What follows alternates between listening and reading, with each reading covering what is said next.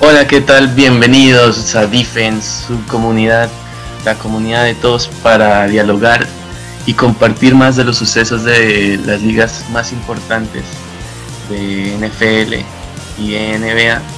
Cada vez palpitando el, la reinauguración primero de NBA, que como veníamos hablando en las últimas entregas, ya es una realidad y que Disney, lugar donde se cumplen los sueños, se cumple el nuestro también, ¿no? El de tener el básquet de vuelta de una forma típica, sin público obviamente, y con formatos distintos, pero, que al final es el básquet quien vuelve a salir a las pantallas grandes y a aliviarnos un poco en esta situación de pandemia que sufrimos en este 2020 atípico. Saludo a mi compañera Juan Felipe Moreno. Felipe, ¿cómo estás? A toda la comunidad y Juan, ¿cómo van? ¿Cómo están? Espero que vayan pasando su cuarentena de la mejor manera. bueno, creo que la vamos a pasar mejor, ¿no? Ya que van pasando los días, van pasando los meses y se viene, se acercan las ligas, se acercan eh, las reanudaciones y la que vamos a tener próximamente si el coronavirus deja, es la NBA, como bien visto, ¿no? Entonces, todo está dicho, todo está dispuesto, solo hay que decir al COVID, compañero, déjame, déjame. Sí, sí, que nos deje una vez por todas porque eh, es un 2020 que para la mayoría de, de nosotros fue como un, una mitad de año sin mucha producción, eh, no sé, en lo personal o en aspiraciones de todo tipo, que fue un parón. Pero bueno, estas son situaciones que uno tiene que buscar darle la vuelta y verle el lado bueno, ¿no? Eh, la, NBA ahorita regresa, ya algunos equipos se programan para empezar a llegar en, a comienzo del siguiente mes para adaptarse a Orlando y, para que la pelota vuelva a estar en, en la mitad de la cancha el 30 de julio. Pero hay muchas incertidumbres por lo que el virus está en Florida y ha estado en crecimiento en los últimos días. Sí, correcto. Eh, hace dos días, hace unos días, eh, confirmaron casi 4.000 casos nuevos en toda la Florida. Entonces, eh, complicado, está complicada la situación. Eh, y la, pues la NBA yo creo que está al tanto con el gobierno, están ahí los primeros en saber qué pasa, cuántos casos hay, cuántos no. lo que sí creo es que ellos pues ya tienen casi todas sus muestras y todos sus tests eh, comprados pues para poderlo, para poderlo realizar, ¿no? Eh, recientemente también vi que la NBA tiene pensado eh, ponerle un tipo de anillo o algo así en donde estén los jugadores 24/7 controlados en toda su salud, ¿no? Entonces, sí. estamos ahí súper, la está súper pendiente de eso. Bueno, ojalá que pues que ya julio ya estamos que la otra semana estaremos ya a un mes de que empezaran ya las prácticas. Claro, ya las prácticas para los jugadores que muchos de ellos no han podido volver a, a estar en contacto con la pelota naranja, pero que pues poco a poco deben volver al, al ritmo de competencia y pues posterior a eso, obviamente, a, competir por, el, por la carrera del anillo que, había quedado en Veremos. Pero también quería agregar que muy interesante todas las, todos los informes que han salido acerca de todo este resort en Orlando y todo lo, con lo que van a contar los jugadores, ¿no? Entre semana discutíamos eh, que van a tener un complejo de vacaciones ahí en Disney. Obviamente sabemos que Disney tiene esa capacidad de, de, caché, de estatus para brindar una gran comodidad a sus huéspedes, pero la verdad que van a tener muy bien los jugadores con salas de videojuegos y muchas cosas, ¿no? Sí, total. Les van a llevar barbe, eh, barberos. Eh, bueno, mucho. La ella está planeando que durante esos dos meses eh, y medio más, más o menos, pues los jugadores estén totalmente aislados, pero los van a tener obviamente con entretenimiento a tope, ¿no? Entonces, creo que se van a invertir un buen billete en, toda la cuestión pues, para mantener a los jugadores pues cómodos, ¿no? Porque de todas maneras, pues no es como en la temporada regular que ellos juegan, después salen y bueno, no, esto es juegan hotel, hotel, práctica, práctica, juego. Entonces eso, eso, eso va a estar así, pero bueno, les están brindando varias facilidades, ¿no? Que quisiera uno que pasara una cuarentena así, ¿no? Sí, buenísimo, sería.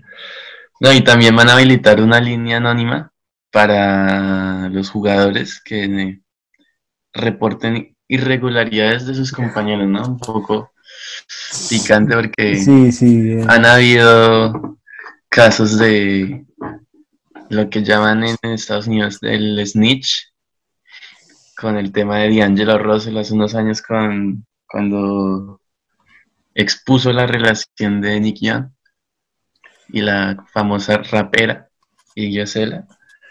Pero pues me parece válido porque hay que proteger la integridad de todos al final.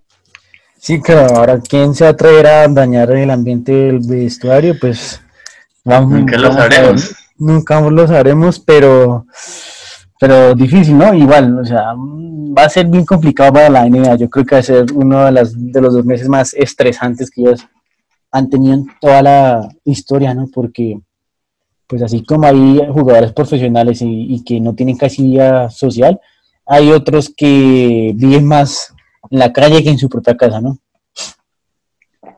Así es. Bueno, estaremos ahí muy pendientes, obviamente ansiosos, para poder empezar a hablar de los juegos, porque ya casi se viene la postemporada.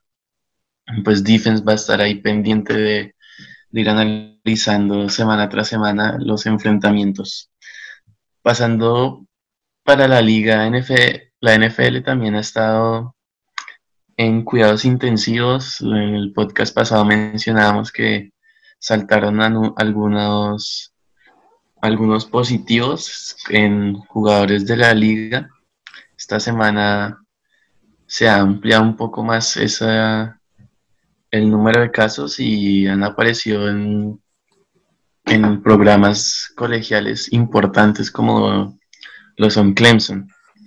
Y han salido a decir especialistas que ven gris el panorama respecto a un comienzo normal, como es que se habla en, en NFL con público, en septiembre.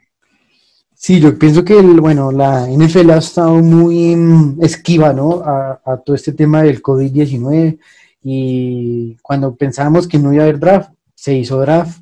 Entonces eh, la NFL ha esquivado todo y, Roger Goodell ha, intentado dárselas más que el COVID, pero bueno, creo que les está dando varios touchdowns, ¿no? Esta semana les, les están haciendo varios touchdown y, grave, grave porque varios jugadores pues salieron positivos, ¿no? Lo que fue Dallas, lo, que ha sido en Houston, lo que ha sido los, eh, los Buccaneers en Tampa, bueno, y bueno, y acusan de que puede haber un nuevo rebrote en Estados Unidos, entonces eh, se complica, se, se complica bastante la situación, aunque veo difícil que le ganen ese juego a la NFL, o sea, Veo muy difícil que la NFL vaya a perder o, a cancelar una temporada completa. La verdad, muy difícil lo veo. Tiene que pasar algo extremadamente grave para que eso llegase a pasar, ¿sabes? Sí, son casos que eh, retrasan lo que iba a ser el comienzo de la NFL, pero como mencionas, la NFL ha logrado saber manejar las situaciones. No sé si van a cancelarla, pero de pronto tomarán otras medidas, algo estilo NBA. Quién sabe, por ahora no han dicho nada en concreto. Eh, se juega por ahora en septiembre común y corriente. Y mencionando lo que decías de algunos equipos, en Dallas, por lo menos la figura de Ezekiel Elliott, que en este podcast ahorita más adelante va a ser protagonista, son nombres que, que den positivo eh, asustan ¿no? un poco a la, a la liga por el nivel y la importancia que tienen en, que representan para el deporte. Sí, o sea, es, es complicado y hablamos en el anterior podcast, digamos, no sé, que se te contagie en plena temporada un Aaron Rodgers, pues ese equipo prácticamente son 15 días de que Aaron Rodgers no vuelva al terreno y el equipo se caería por completo, ¿no? En, en, ese, en ese caso, inclusive un Ezequiel que es tan importante no se sabe eh, cómo va a hacer este nuevo esquema de Mike McCarthy, ¿no? Pero Jason Garrett lo utilizaba mucho y era el eje fundamental de ese equipo y bueno, y que se te lesione y, se vaya 15 días, mm, ¿con quién? O sea, es, es, difícil, ¿no? O sea, es bastante complicada la situación y va a ser, si hay temporadas, va a ser una temporada muy risible, ¿sabes? De altas y bajas y como única, diría yo. Sí, una temporada típica, la que se ahorita va a reinaugurar en NBA y la que seguramente será en septiembre en FL, pero reitero, para eso estamos, es una, un hecho histórico y Defense va a estar ahí presente para, para estar con el cubrimiento especial de cómo se van a desarrollar estas ligas que tan acostumbrados nos tienen de darnos alegrías y, entretenimiento al máximo. Pero bueno, pasando al tema principal de este programa, o pues de este capítulo, Pipe, hoy hablar del tema de los running backs. La semana pasada hablamos de los mariscales de campo, de quienes podrían darnos una nueva faceta mejorada, obviamente, de cara a la temporada 2021. Entonces, la consigna para el día de hoy era qué corredores podrían ser el eje fundamental de, del equipo en cuestión de ofensiva. ¿Quiénes podrían ser aquellos que sean más importantes que el mismo mariscal en su equipo. Entonces traemos algunos nombres, Pipe. Sí. Si quieres comenzar con el tuyo. Uno, de los tuyos. Eh, bueno, yo creo que bueno, hoy en, hoy en día los corredores se están valorando cada día más, ¿no? Lo vimos recientemente con algunos casos de algunos contratos, ¿no? Ahora, sí. ¿Cuánto dura ese prime time de los corredores? Depende, ¿no? Depende mucho, ¿no? Y es cuestionable. Ahora, si tienes una lesión grave, para que vuelva a tener ese nivel, también cuesta. Entonces, los corredores son un valor importante, pero ¿cómo lo vamos a medir, no? Eh, bueno, digamos, yo tengo mm, algunos nombres interesantes y el primer nombre que yo tengo es un hombre que viene trabajando muy bien y que te me hace que tiene un talento único y que yo creo que esta temporada lo van a explotar muchísimo para darle eh, un poquito más de, van a soltar un poquito más a su quarterback y no dejarle tanta presión a él. y para mí es Nick Shub. Eh, qué buen corredor es Nick Shub. Aparte tiene un backup que es eh, Hunt, que es otro corredor también de alto nivel. Yo creo que los Browns tienen dos corredores de para mí yo creo que son los que mejor tienen esa posición suplida, ¿no? Entre corredor 1 y corredor 2, eh, pues están los, los Browns, que yo creo que ahorita tienen ese alto nivel, ¿no? Que cualquiera de los dos es, eh, puede jugar de corredor uno a tope. Entonces, eh, Nick Shop hizo buenas yardas, maneja la ofensiva, ya conoce a sus compañeros. Le, van, le trajeron a Jack Conklin y le, trajeron a, al eh, Jedrick. Exacto, y que ya le se van a abrir más camino. Entonces yo creo que Nick Shop eh, va a estar a tope esta temporada y como te dije, para aliviar un poquito a Baker Mayfield, ¿no? De, no de, yo pienso que lo que hace este, este Francis que no darle tanta prioridad a Mayfield para soltarlo y quitarle presión. Y bueno, yo creo que el, el juego terrestre va a ser pues primordial, ¿no? Y más que lo vimos en los Vikings con Kevin Stefanski, ¿no? Con Cook, que tuvo una temporada pues bastante protagonista. Sí, eh, concuerdo contigo, Nick Shop es un gran corredor, lo ha demostrado desde en las últimas dos temporadas y por lo menos el año pasado fue lo poco rescatable en la ofensiva de los de los Browns. Entonces, yo creo que a diferencia de algunos otros que vamos a mencionar acá, eh, Shop no ha tenido la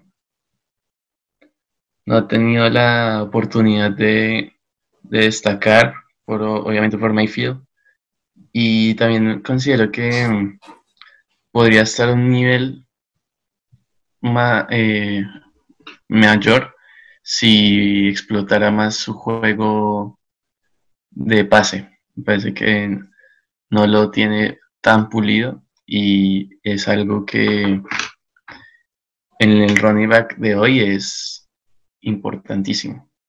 Sí, sí, correcto. Yo creo que a mejorar, pues eso, tiene que coger más consistencia a la hora de las recepciones, ¿no? Y, si lo hace, pues los Browns tienen un corredor eh, sumamente de calidad, ¿no? O sea, Nick Shop está para ser de los mejores. Bien, sí, me gusta Nick Shop y, al igual que toda la ofensiva de los Browns estaremos muy pendientes porque es una ofensiva que promete mucho y no voy a decir nada más porque ya lo dijimos todo, pero que hay que ver. Descansemos a Maestro. Sí. Bueno, yo voy a empezar para, con quien para mí es el mejor corredor de la liga, más completo y más polifuncional, que es Christian McCaffrey, el chico de Stanford. Me parece que es, ha revolucionado la posición de running back en, en los últimos años porque tranquilamente se alinea como receptor o hace juego terrestres de poder o, o de cualquier estilo y siempre te da yardas importantes. Eh, para Cam Newton en su momento fue importante. Ahora en los últimos años a Kyle Allen también eh, le aportó muchísimo a la ofensiva de Carolina. Eh, hizo mil yardas por tierra y mil yardas por aire, es algo que marca la tendencia de un jugador determinante.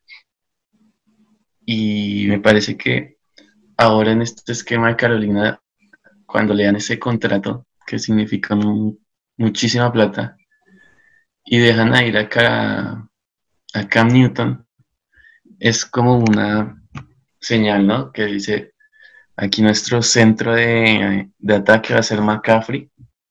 Obviamente tiene que estar respaldado el mariscal que tenga que pueda aparecer en los momentos claves, pero la ofensiva se va a centrar en lo que pueda hacer McCaffrey desde la posición de running back.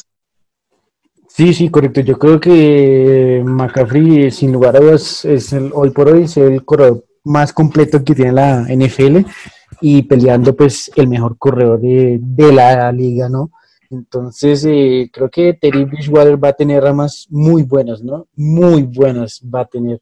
Eh, y bueno, hay que saber también explotar a McCaffrey, ¿no? O sea, McCaffrey te da de todo, te da yardas por tierra, te da yardas por aire, te bloquea, bueno, en fin. Entonces yo pienso que hay que explotarlo full. McCaffrey creo que esta temporada, igual que la anterior, va a estar ahí peleando para un posible MVP. Eh, la, la, temporada este, pasada estuvo ahí, ¿no? Ah, claro, estuvo, ahí, ¿no? es que ya, José, ya, perdón, Lamar Jackson ya pues era quarterback y, y lo que hizo ya era algo descomunal pero sin y lugar también porque los números de Carolina no lo, no lo acompañaron. Sí, no lo apoyan, ¿no? y no le vas a dar un MVP pues, a alguien que ni siquiera llegó a playoffs. Claro, claro. Eh, pero va a estar ahí peleando y el nombre de Christian McCaffrey va a sonar para MVP sin lugar a dudas una vez más, ¿no? Entonces yo creo que Matt Rule también entiende eso, ¿no? Es un coach que va, va a llegar, va a conocer a sus, a sus jugadores, a su quarterback, pero yo pienso que toda su ofensiva se va a plantear directamente pues en Christian McCaffrey, ¿no? Y creo que los, las Panteras lo entienden y así va a ser. Sí, Christian McCaffrey que, bueno, ya mencionamos muchas eh, habilidades que él maneja.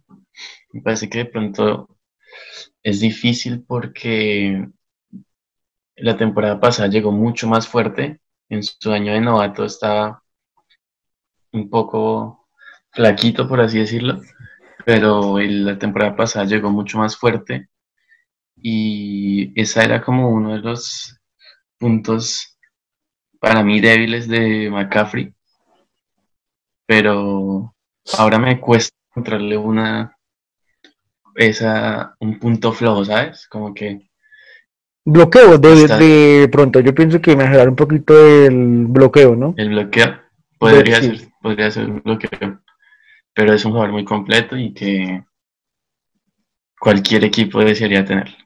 Sí, total, no, Cristian McGaffrey hoy, hoy, hoy por hoy, pues es el corredor más completo y diría yo que el número uno. Bien. McCaffrey, Bradley, Bradley Chomp, iba a decir. Nick Shop. ¿Quién más? Bueno, el tercero para mí, que yo creo que esta temporada le van a, a dar todas, ¿sabes? Mejor dicho, yo creo que de todas las jugadas que hay en el partido, el 80% van a ser para ese corredor. Eh, y para mí es Derrick Henry, ¿sabes? Eh, Derrick Henry, si las temporadas pasadas tuvo trabajo, creo que en esta va a tener, pero todo el trabajo posible, lo van a explotar, lo van a poner a jugar, a hacer de todo, ¿sabes? Y también creo porque yo creo, no estoy diciendo que sea así, pero es un sentir que muy seguramente Derek Henry la temporada siguiente puede estar en agencia libre, ¿sabes? Puede estar en agencia libre y puede cambiar de equipo. Entonces yo creo que lo van a explotar muchísimo. Aparte, pues Tennessee sí le dio un contrato súper multimillonario a Ryan Tannehill, pero no son vos, ¿no? O sea, Ryan Tannehill, pues no es top 10. Entonces... No, eh, ni top 20. Ni top 20, ¿no? Entonces, eh, y más que no han traído un quarterback eh, backup bueno, eso va a ser Derrick Henry, ¿sabes? Y por ahí dos que tres pases cortos hacia Ryan Tannehill, pero de resto yo creo que Bravel le va a apostar toda su ofensiva a Derrick Henry, ¿no? Y como no, porque Derrick Henry te puede hacer acarreos brutales y ya lo vimos, ¿no? Que se comió a Baltimore el solito. Sí, sí, sí, es un, la verdad es una máquina. Cuando le dan el balón ahí en el, en el pecho, nadie lo detiene. Y lo que mencionaste, lo, ha demostrado. La temporada pasada llegaron hasta, hasta la postemporada sacando a los Patriotas de una forma eh, justa. Y, y me parece que el mérito de Derrick Henry fue muy importante en muchos partidos de final de temporada. Obviamente Tannehill hizo su parte apareciendo con pases precisos en momentos adecuados, pero o sea, hay que darle el crédito a quien, a quien se lo merece y Derrick Henry es el, el más importante en esa ofensiva de Tennessee. Para mí, me gustaría verlo más, obviamente, como por mejor, áreas por mejorar. Podría ser la de eh, la de recepción me parece que literalmente no lo tienen en cuenta para jugadas de, de opción para Derrick Henry o alinearse en, como receptor, porque lo veo que es un jugador muy grande y no, no haría rutas. Eh, sería muy, lento, ¿sabes? Claro, pero también eso es una, un limitante. Igual bloqueando es un animal también. Sí, sí, es un No, sí, aparte, yo, pienso que Derrick Henry es uno de los mejores rompiendo tacleadas en la NFL, por no decir que el mejor, ¿no? El rompe. El mejor, me parece. Sí, o sea, el rompe tacleadas y él gana por casi cinco horas rompiendo tacleadas, ¿no? O sea, ¿quién hace eso? Derrick Henry. Bien. Alguien que yo a subir a ese bus de los running backs más importantes y me parece que es, no necesita mucha introducción, que es eh, Barkley. Para mí está ahí nomás de McCaffrey. La verdad son mínimas las diferencias. Hay algunos que dicen que Saquon es el mejor de la liga. Me parece que se pasa por gusto. Saquon Barkley me parece que es la combinación entre McCaffrey y Derrick Henry. Es un experto en, en agilidad, en eludir rivales, pero también tiene que chocar, te choca y te manda para el piso. Entonces es impresionante el nivel, la fuerza que tiene ese chico y además es que es muy rápido. Entonces, y en los Giants ha demostrado que puede hacer cosas importantes, obviamente necesita el respaldo de su mariscal y, Daniel Jones está agarrando de a poco confianza, pero Juan C. con Barkley que puede hacer cosas muy importantes en la liga. Sí, total, yo creo que Saquon Barkley, pues sin, sin lugar a dudas, está para mí entre top 3 de los mejores corredores hoy por hoy en la liga, ¿no? Entonces, eh, tuvo mucho protagonismo la temporada pasada. Eh, le trajeron a Dion Lewis eh, para hacer otro tipo de funciones y yo pienso que... Eh, Igual se lesionó en una temporada, tuvo varias semanas de baja. Por eso, por eso yo creo que le traen a Dion Lewis, ¿no? Para no recostar toda su ofensiva en, en Barkley, ¿no? Porque habían, habían partidos que Daniel Jones solo era sacó a Barkley ya, ¿no? Entonces, eh, y pues obviamente el estar chocando constante, pues tarde o temprano va a haber lesión. Entonces eh, yo creo que por eso le traen a de un Levis para bajarle un poquito la sobrecarga. Pero yo creo que igual va a ser el, yo creo que el receptor número uno de Daniel Jones, pues va a ser eh, Saquon Barkley, ¿no? Claro, no es que es. Y ahí, y ahí donde no lo hagas, ¿no? Verlo. Sí, sí. No, es la verdad que he repasado varias veces los highlights de Saquon Barkley y, es impresionante. Sí, sí, sí de esos chicos que uno dice, lo, están bendecidos para arriba. Sí, total, tienen un talento formidable. Bueno, llegamos ya a cuatro interesantes running backs que podrían dominar sus ofensivas por encima de los mariscales de campo que tienen la figura como más importante ¿no? en las ofensivas. Entremos al quinto. A ver, ¿quién estaría en ese quinto escalón? Eh, quinto escalón. No sé, yo tengo un nombre bien polémico, ¿sabes? Bien polémico y bien impopular. ¿O quieres que vayamos con el mío? Sí, yo pienso que el tuyo es se ajusta más. Bueno, el mío lo mencioné, lo mencionamos en, al comienzo de, esta transmisión, ¿no? Eh, Ezequiel Elliott ha sido un jugador que en Dallas eh, ha vuelto a darle alegrías. Obviamente entendemos que Dallas no ha logrado ser el, equipo electrizante que aparece en finales por el, porque no han contado con un mariscal desde que se fue Tony Romo a la altura. Y entonces Ezequiel ha tenido que eh, jugar como contracorriente. Aún así, me parece que es una versión como de con Barkley, pero obviamente a Saquon lo tengo mejor rankeado. Pero está ahí, ¿sabes? Como que un, jugador que sabe romper tecleadas, bloquea muy bien, se puede alinear como receptor y ha cargado con la ofensiva de los Dallas, la franquicia más poderosa del mundo.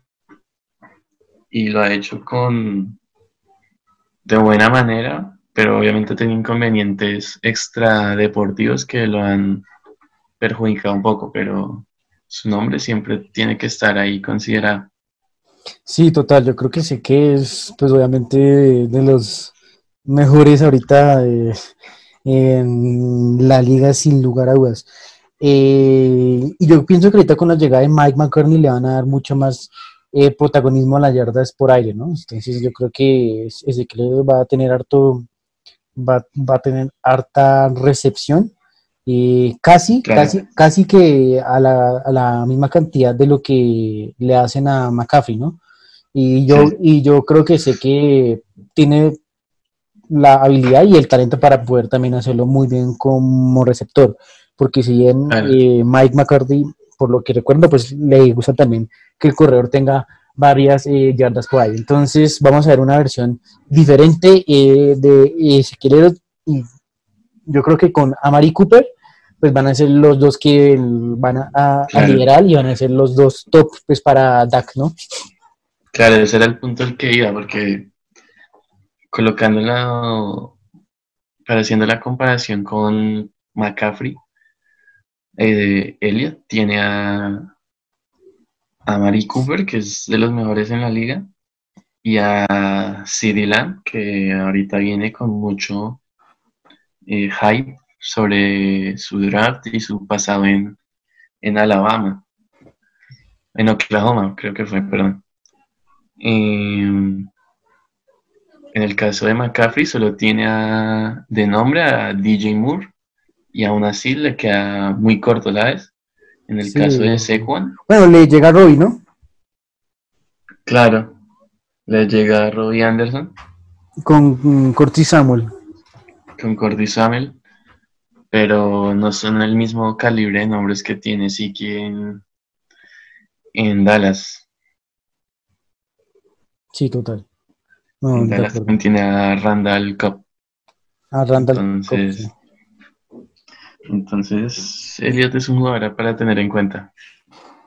Sí, yo pienso que Ezequiel va a ser protagonista esta temporada y a mí como me gusta los jugar, ¿sabes? Ezequiel es, es, para mí es uno de los mejores para ver jugar, me gusta mucho verlo jugar. Sí, la verdad es muy eh, divertido ver cómo llega el primero y no lo puede bajar, llega el segundo y lo frena y como que no, y es, increíble como no. Muy bueno verlo. Pero en lo personal, a mí el que más me divierte uf, es que no sé, entre Sequan y McCaffrey está muy difícil, pero ambos me divierten mucho verlos. Sí, ambos son, yo pienso que dan un plus y yo creo que si tienen partidos prime time es por ellos, ¿sabes? ¿Cuál, ¿Cuál es, más allá de todos los niveles de calidad de cada uno, el que más te divierte ver? ¿Cuál, cuál sería de todos los mencionados? El que más me divierte y... Uy, Derrick Henry, ¿sabes? Sí. Porque yo recuerdo el juego contra... Mm, hace poquito contra, contra Jacksonville, uf, buenísimo. Pero también contra los, es que el juego que yo vi contra los Rams, eh, ahorita en, ¿qué? En ronda divisional, no, lo que hizo Derrick Henry era una monstruosidad. Y es que hacía los acarreos y nadie lo paraba, ¿sabes? Nadie lo podía parar, nadie lo paraba. Y coge el loboide y te rompe tacleadas y sigue y sigue y sigue. O sea, para ahora Derrick Henry tienes que tener más cita, o sea, tienes que tener más cita, si no, te manda a volar. Sí, hay que, hay que tomarse la sopita partido antes de enfrentarse a, a Tennessee, porque la verdad es grandísimo Derrick Henry Yo creo que ahorita estoy tratando de pensar y solo se me ocurre Aaron Donald como un jugador más grande que él. Bueno, no sé, estoy exagerando, pero... De pronto, vamos a ver ahorita quizás con Chase Young, ¿no? Y es otro que... Uf, mamita. Bueno, en su momento tendremos espacio también para los defensivos, acá en defense, obviamente, porque nos gusta el sector defensivo y hay que darle también sus méritos en partidos importantes y, ¿por qué no? Pueden determinar, pueden ganar un partido más que las mismas ofensivas, ¿no? Sí, yo pienso, eh, las defensivas para mí son buenísimas y yo siempre he dicho que las defensivas ganan un buen campeonato. Y si no que le ganan las águilas o, o hasta los mismos patriotas, ¿no? O sea, las defensivas ganan campeonatos. Bien, sí, en su momento. No se me afanen. No se me afanen que tendremos espacio para hablar también de las defensivas de la liga o de algunas posiciones en el sector defensivo, linebackers hay muy interesantes, hay pass rushers muy interesantes, hay corners muy interesantes. Los safeties, uff, también. No, tema muy interesante para, para dialogar. Pero bueno, todo a su debido tiempo, ya casi vuelve la NBA, así que estaremos muy pendientes de todas estas novedades que circulan alrededor de estas dos ligas que nos encantan. Sí, correcto. Yo creo que vamos a analizar lo que más podamos, ¿no? de, mientras inicia la NFL y bueno, ya entrando en materia con la NBA, pues va a haber mucho más material para ustedes en donde ya, ya ver las jugadas y ya analizar los jugadores más a profundidad, otra vez en competencia. Bien. Bueno, comunidad, por favor, háganos saber qué piensan de estos cinco running backs, si van a ser quienes comanden la, las estadísticas el próximo año. O si nos faltó algunos nombres, yo tiro por ahí un Delvin Cook, un Alvin Camara. Bueno, son nombres que quedan ahí, pero que son opiniones y esta es la de defense, así que nada, defense por favor pendientes en todas las redes, que esto es solo el comienzo y, y que estaremos mucho más activos cuando en este segundo semestre que es el más importante, ¿no? el comienzo de dos temporadas nuevas, de mucha emoción y mucho entretenimiento. Pipe, ¿algo para decir para cerrar? Eh, nada, que estén pendientes a, nuestros podcasts, que sigan en las redes sociales, estamos activos y obviamente pues opinen cuáles son sus cinco running back, sus mejores running back, ¿no? Eh, sabemos que también se eligen mucho por el valor fantasy, ¿no? Y yo pienso que los primeros tres eh, son valor fantasy siempre. Entonces, nada, estamos ahí pendientes, ¿no? Listos y mucho más. Nos vemos hasta el próximo episodio de aquí de Defense. Hasta la próxima.